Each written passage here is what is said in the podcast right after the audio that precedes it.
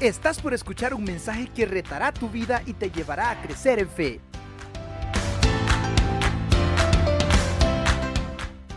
Quisiera que en esta noche pudiéramos eh, empezar este tiempo eh, clamándole al Señor por su palabra y por lo que Dios quiere hablarnos a, través de la lectura que vamos a tener en esta noche. ¿Quiere venir conmigo? Eh, incline su rostro y pongamos este tiempo en manos de nuestro Dios. Amado Dios y Padre Celestial, agradecidos estamos, Señor, y venimos ante ti por la vida que nos da, Señor. Eh, venimos ante ti también a clamarte por cada una de las circunstancias que como iglesia, que como país, que como todo el mundo estamos pasando, Señor, eh, sabiendo de que tú tienes el control y que tú nos vas a dar la salida en medio de estas circunstancias. Padre, danos paz en nuestro corazón, eh, danos tranquilidad en medio de estas situaciones y que Padre podamos hallar nuestro consuelo solamente en ti, Señor. Bendícenos, guárdanos, guíanos, abre nuestra mente, nuestro corazón, para lo que vamos a estudiar en esta tarde, en esta noche, Señor, pueda ser de bendición para nuestras vidas. En el nombre de Jesús te lo pedimos. Amén y amén. Amén.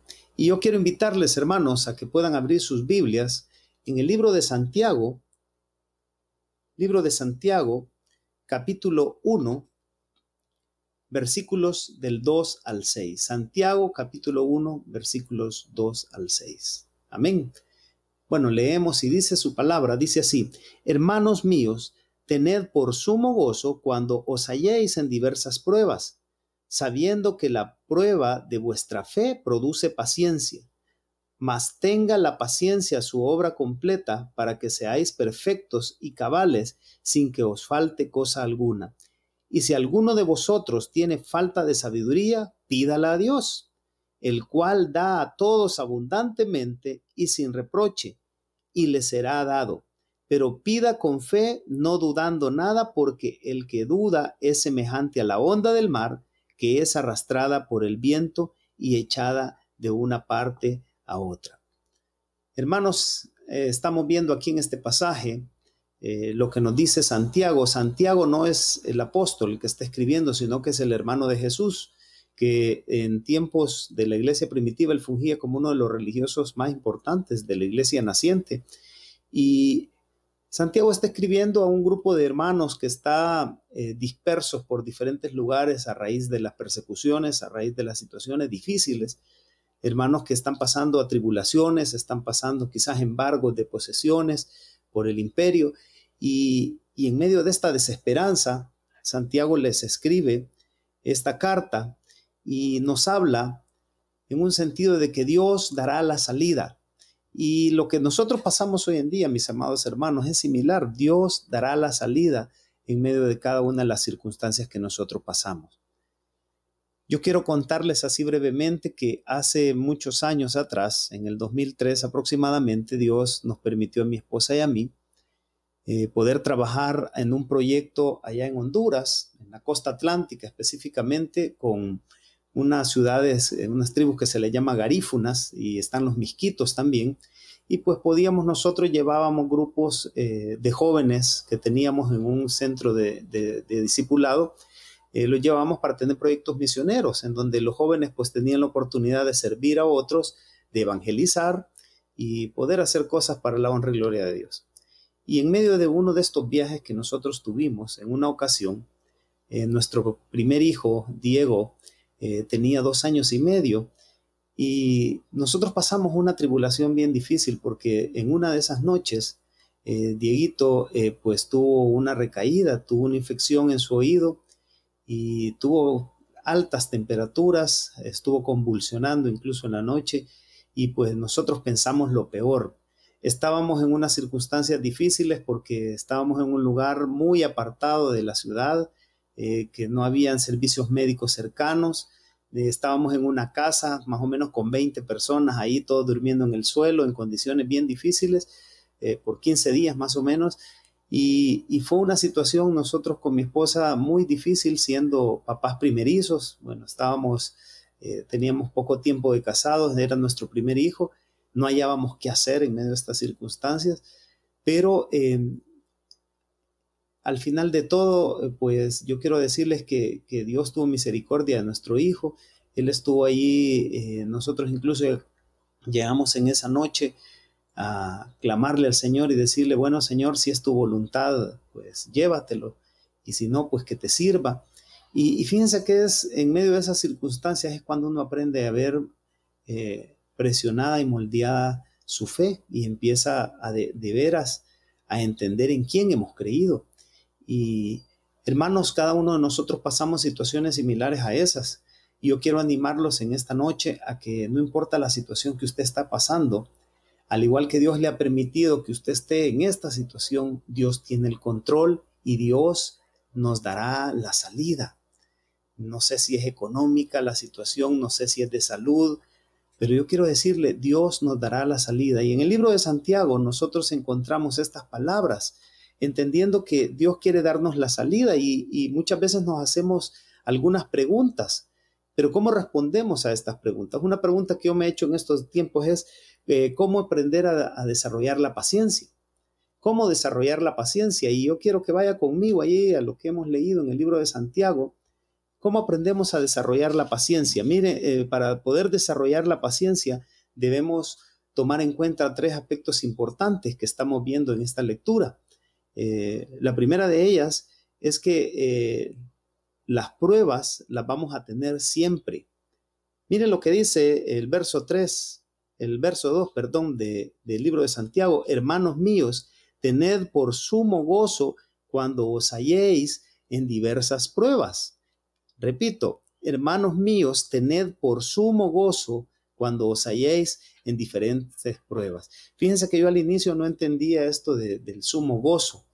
Y la palabra gozo quiere decir deleite calmo. Es deleitarse de forma calmada, podríamos decir. Y, hallarnos en medio de estas pruebas se oye como ilógico decir que, ay, yo voy a estar bien feliz, ¿verdad? Por lo que me está pasando. No necesariamente, pero tener eh, una confianza en nuestro Dios de forma calmada. Y por eso dice de que eh, la Biblia nos, nos recalca que las pruebas estarán siempre en nuestra vida. Todo el tiempo de nuestro peregrinaje por esta tierra, desde que nacemos hasta que morimos, vamos a pasar diferentes pruebas, diferentes circunstancias de todo índole. Pero Dios las utiliza para pulirnos, para podernos ser cada vez mejores personas. Las pruebas son parte de nuestra vida siempre las tendremos, así que debemos sacar provecho y aprender de ellas. Mentalícese eso, hermano, que las pruebas van a ser parte de su vida diaria. Mentalícese a que usted debe sacar provecho y cada vez ser mejor eh, en medio de ellas. Otro de los componentes importantes para poder eh, entender eh, cómo tener esa paciencia es la fe. Esta palabrita tan pequeña pero con tanto significado. Y la fe es algo que nosotros no vemos, pero creemos en Él. La fe es creer en lo que no vemos aún. Miren lo que dice el verso 3, sabiendo que la, la prueba de vuestra fe produce paciencia. Ya en otras ocasiones, nuestro pastor eh, ha predicado sobre eh, Abraham e Isaac. Usted se recuerda cuando Dios le pide a Abraham que vaya a la montaña a hacer un sacrificio y no, y no lleva nada, ¿verdad? Y, lleva a su hijo Isaac. Y su hijo va entendiendo de que, no llevan nada y va empezando a comprender que quizás él es la ofrenda y al final pues él iba a ser la ofrenda, pero por fe Abraham había decidido creerle a Dios. Y en medio de todas las circunstancias que nosotros vivimos, amados hermanos, la fe es un componente bien importante eh, y por eso dice el verso 3, sabiendo que la prueba de vuestra fe produce paciencia. El fruto de una fe que pasa por fuego es la paciencia, es la resistencia. O sea, el aprender a resistir cada una de estas situaciones y salir avante, a eso le llamamos fe. Y no es la fe en los médicos, no es la fe en los bancos, no es la fe en alguien que me va a resolver la situación. Es la fe en nuestro Creador, en nuestro Dios. Y ese es otro de los componentes importantes para entender eh, que para poder eh, implementar la paciencia en mi vida yo debo tener fe. Pero el tercer componente importante para esto es la perfección. Y grabes esta palabrita porque en la Biblia se encuentran muchos pasajes que habla sobre el perfeccionarnos a nosotros mismos. Fíjense que dice en el verso 4, mas tenga la paciencia su obra completa para que para que seáis perfectos y cabales sin que os falte cosa alguna. Amados hermanos, las pruebas nos perfeccionan, es decir, nos permiten alcanzar la madurez. Y quizás esta palabra madurez la podemos comparar con los frutos. Cuando un fruto ya está bueno de comer es porque está maduro. Un fruto verde no sabe muy bien. Entonces en la vida nosotros eh, vamos aprendiendo a madurar. Eh, yo recuerdo hace muchos años, eh, con lo que yo les estaba contando de, de mi hijo, desde esa ocasión hasta acá, pues Dios me ha permitido vivir muchas situaciones en donde yo ahora puedo actuar con mayor madurez en, ciertas circunstancias, pero aún así, todavía eh, voy en el camino de aprender. Ahora bien, cada uno de los que estamos aquí conectados, hermanos, debemos reflexionar en cuanto a cómo estamos madurando espiritualmente, cómo estamos madurando y cómo estamos aprendiendo a actuar en medio de las circunstancias. ¿Lo actuamos en nuestras fuerzas o lo actuamos confiando en el Señor? Por eso es importante entender este, este primer principio, esta primera pregunta que nos hacemos. ¿Cómo desarrollamos la paciencia? Es la pregunta.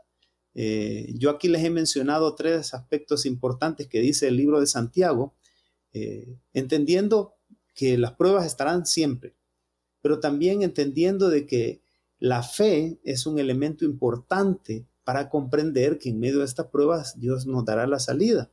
Y en tercer lugar, es de que el objetivo de Dios en medio de estas pruebas es perfeccionar nuestra vida. Dios para poder perfeccionar nuestra vida muchas veces, hermanos, va a utilizar personas y va a utilizar circunstancias. Eh, no solo las circunstancias que están a nuestro alrededor, sino que Dios utiliza también a veces personas que ponen a prueba nuestra fe. Miren, nosotros no somos monedita de oro para todos. Y hay gente que nosotros le agradamos y hay gente que no. Y hay gente que nos hace la vida imposible y hay gente que es muy afable para con nosotros. Pero todo ese conjunto de, relaciones que tenemos nos ayudan a perfeccionar y, a poder nosotros tener madurez en todo lo que hacemos. Por eso es importante entender que Dios quiere tener, eh, que confiemos en Él. Bueno, la siguiente pregunta que nos hacemos en medio de las circunstancias en las que estamos ahora, por lo menos eh, yo a cada momento me la hago, ¿cómo pedir sabiduría a Dios para salir adelante? ¿Se ha preguntado usted eso alguna vez? ¿Cómo pedir sabiduría? Pues el libro de Santiago, en los versículos que hemos estado estudiando, también nos enseña a que para nosotros poder pedir sabiduría hay tres componentes importantes que veíamos en estos pasajes. El primero de ellos y el principal sobre todo es Dios. Mire lo que dice el verso 5. Y si alguno de vosotros tiene falta de sabiduría, pídala a Dios, el cual da a todos abundantemente y sin reproche, y le será dada.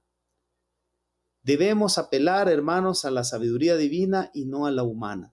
En medio de todo lo que nosotros vivimos, está bien pedir un consejo, amigos, está bien pedir consejos a los que conocen del tema, está bien leer, Está bien eh, pedir oración a los hermanos, pero sobre todo aprender a buscar primeramente del consejo de Dios.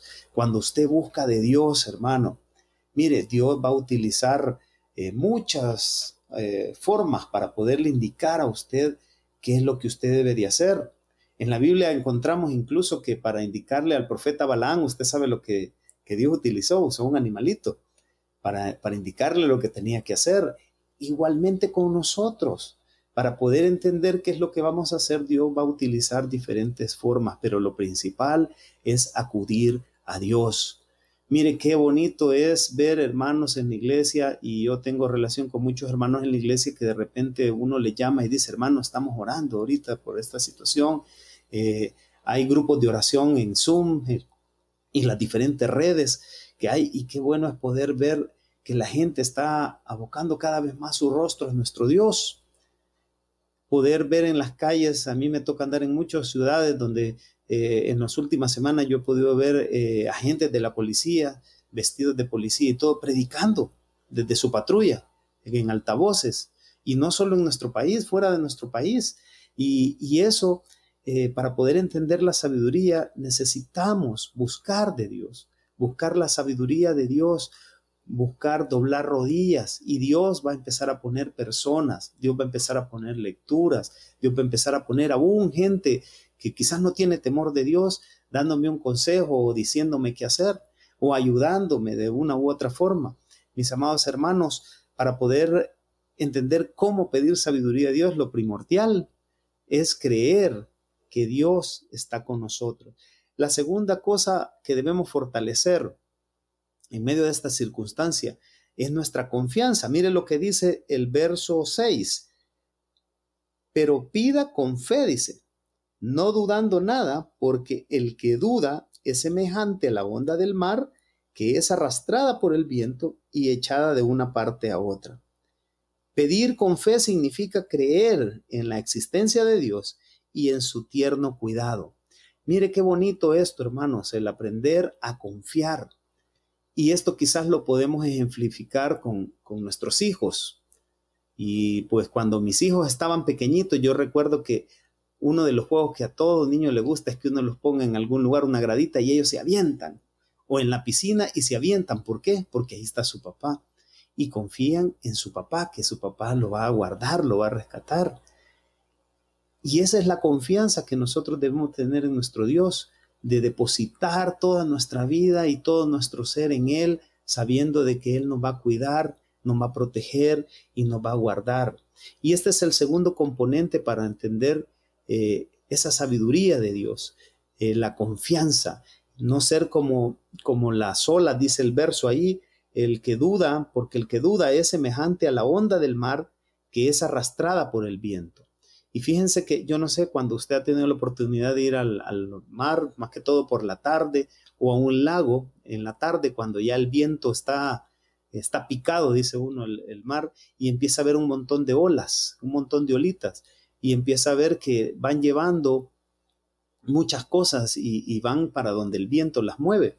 Entonces, cuando aprendemos a confiar en el Señor, sin dudar, eh, no somos como estas solitas, ¿verdad? Cuando dudamos, muchas veces vamos allí eh, en base a las circunstancias. Me viene un problema, busco a Dios.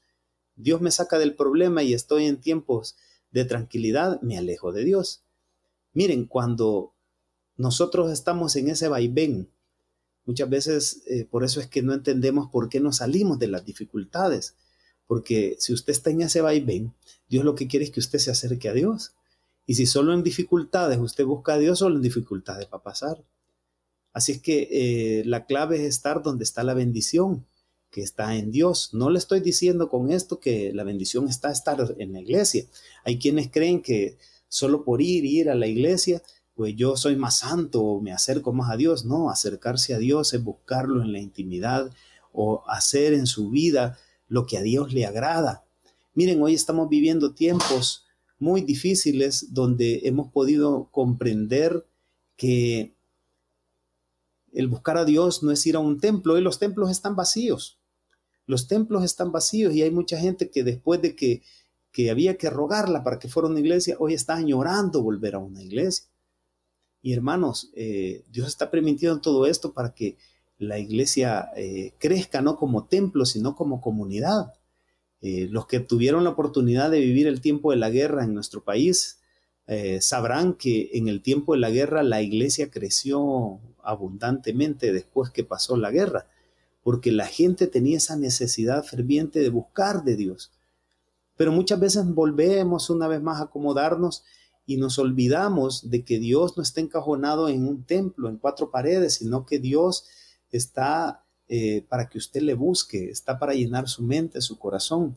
Y por eso es importante confiar en nuestro Dios, en todo lo que Dios quiere hacer. Y el último componente que vemos aquí para poder aprender y buscar eh, cómo pedir la sabiduría al Señor es la convicción. Mire lo que sigue diciendo el verso 6, eh, al hablar de la convicción, pero pida con fe, no dudando, Nada, porque el que duda es semejante a la onda del mar que es arrastrada por el viento y echada de una parte a otra. Dios quiere, mis amados hermanos, que nuestra fe sea decidida constantemente, que nuestra confianza no dependa de las circunstancias. Hermanos, que podamos tener esa convicción ferviente de que Dios está obrando y que no es a través de las circunstancias en las que, en las que va a mover mi fe o, mi vida espiritual.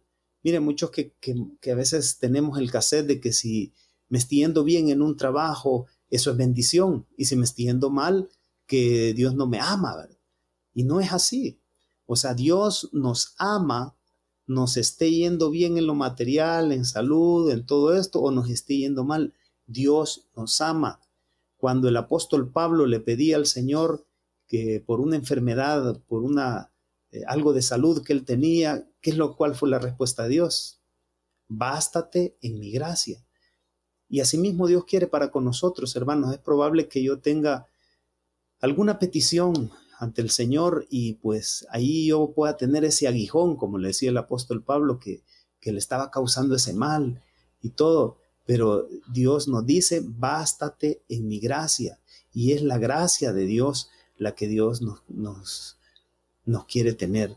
Eh, hace unos años a un amigo eh, tuvo un accidente, bueno, a él le, dispararon y a raíz de estos disparos eh, pues él perdió la movilidad en sus piernas.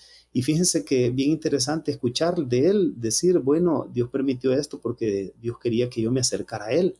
Cuando usted tiene esa perspectiva correcta en su vida, es cuando Dios está obrando. Dios está obrando y Dios está obrando en cada uno de nosotros, hermanos. Las circunstancias que como iglesia estamos pasando, que como nación estamos pasando, son para moldearnos porque Dios ama a la humanidad. Israel, usted puede ver a lo largo de la historia del pueblo de Israel, eh, Dios ama a Israel y por eso Dios le permitió pasar tantas cosas porque quiere que su pueblo entienda.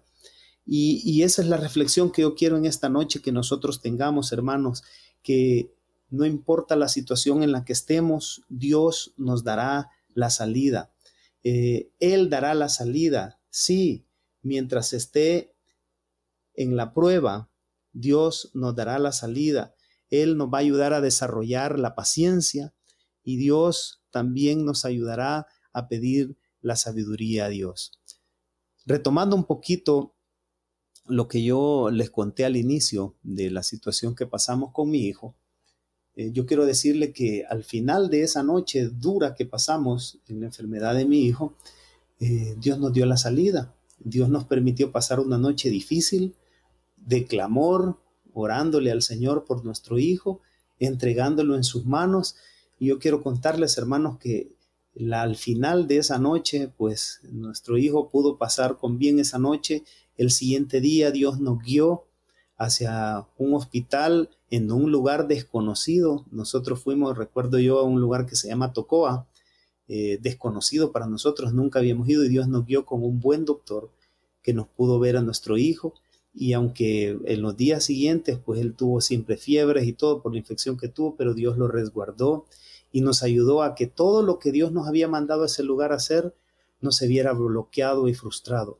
Quiero contarles que yo he tenido la oportunidad de ir varias veces a trabajar con iglesias de esa zona y, es increíble en esos lugares donde hay mucha brujería, por cierto, eh, la opresión que se siente de Satanás cuando uno llega a servir a Dios.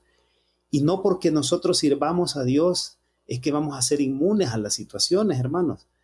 Y en medio de esta situación difícil que estamos pasando como país, de la pandemia, de la situación económica, eh, muchos de nosotros quizás nos desanimemos a la hora de buscar de Dios, de servirle, y quizás algunos están en sus casas y están un poco tristes, desanimados, pero yo quiero darle ánimo en esta noche, hermano, y decirle de que Dios tiene el control, de que Dios sabe bien lo que usted está pasando. Mire, como iglesia hemos podido ser fuente de bendición. A mí en lo personal me ha tocado ir a casa de alguno de ustedes, llevar una bolsa de víveres de parte de nuestra iglesia y, ver en sus rostros esa alegría de que quizás era, ya no tenía muchas provisiones y Dios mandó en el corazón de los hermanos en la iglesia para que le llevaran algo a usted. Hermanos, eso, eso es una bendición. Como iglesia hemos podido bendecir comunidades que ni siquiera conocemos pero hemos podido bendecirles con colchonetas, eh, bendiciéndoles con otro tipo de cosas, ayuda, víveres, ropa. Y, eso es lo que Dios nos ha llamado a hacer, a hacer luz. Y el libro de Santiago, hermanos, está plagado de, de estos ejemplos que nosotros en medio de estas circunstancias debemos aprender a dar de lo poquito que tenemos, dar a la gente que tiene menos que nosotros. Entonces, en este sentido, hermano, yo quiero terminar este tiempo invitándole a que confiemos en Dios, a que confiemos en que Dios tiene la respuesta a cada una de las situaciones. Vienen tiempos, hermano, yo quizás me atrevería a decirle, vienen tiempos difíciles. O sea, estamos pasando tiempos difíciles, pero van a venir tiempos difíciles, la Biblia lo dice. Pero la situación no es lo que hay en nuestro alrededor, sino cómo nosotros las enfrentemos. Aprendamos a enfrentar con optimismo cada una de estas situaciones para que podamos salir adelante con todo. Amados, yo quiero animarlos a que se llenen de gozo, que alabemos juntos al Señor y que día con día fervientemente le clamemos, le alabemos, le adoremos, porque Él es el Rey de Reyes y Señor de Señores. Que Dios le bendiga, hermano, y que le guarde en el resto de esta noche. Bendiciones. ¿Estás listo para más? Acompáñanos presencialmente los miércoles a las 7 de la noche y domingos desde las 10 de la mañana. Somos Auditorio Cristiano.